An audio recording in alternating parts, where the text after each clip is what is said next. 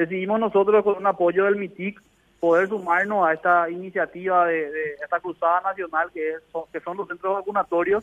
y nos sumamos prestando unos recursos eh, más bien virtuales en donde a través del hashtag InfoVacunatePI podemos nosotros tener eh,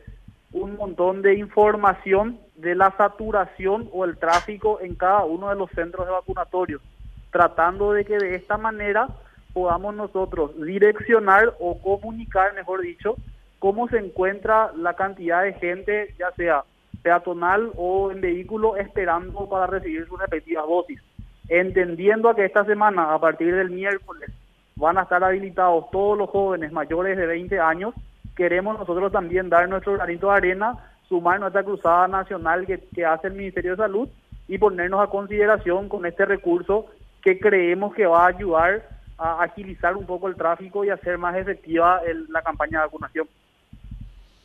¿Y eso qué ¿Y cómo van a hacer ese trabajo de monitoreo? ¿Van a tener una persona en cada vacunatorio? Así mismo, son más de 300 los jóvenes ya que se inscribieron de manera voluntaria,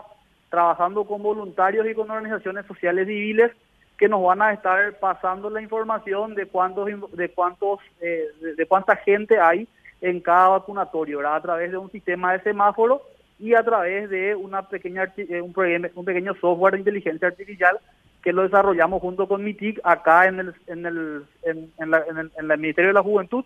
donde van a haber 12 computadoras que van a estar constantemente, constantemente haciendo el monitoreo y lanzando los reportes. Tenemos un plan de posteos, así es que vamos a estar sacando no solamente el, el, semáforo rojo cuando hay mucha gente en algún lugar, el semáforo amarillo cuando hay de medio, cuando, cuando el vacunatorio está medio lleno, o el semáforo verde cuando hay poca gente en los vacunatorios. Vamos a tener un plan de posteo que también vaya mostrando, por ejemplo, eh, la manera en que, va, que, van llegando en todo el país y eh, informaciones varias, como por ejemplo qué tipo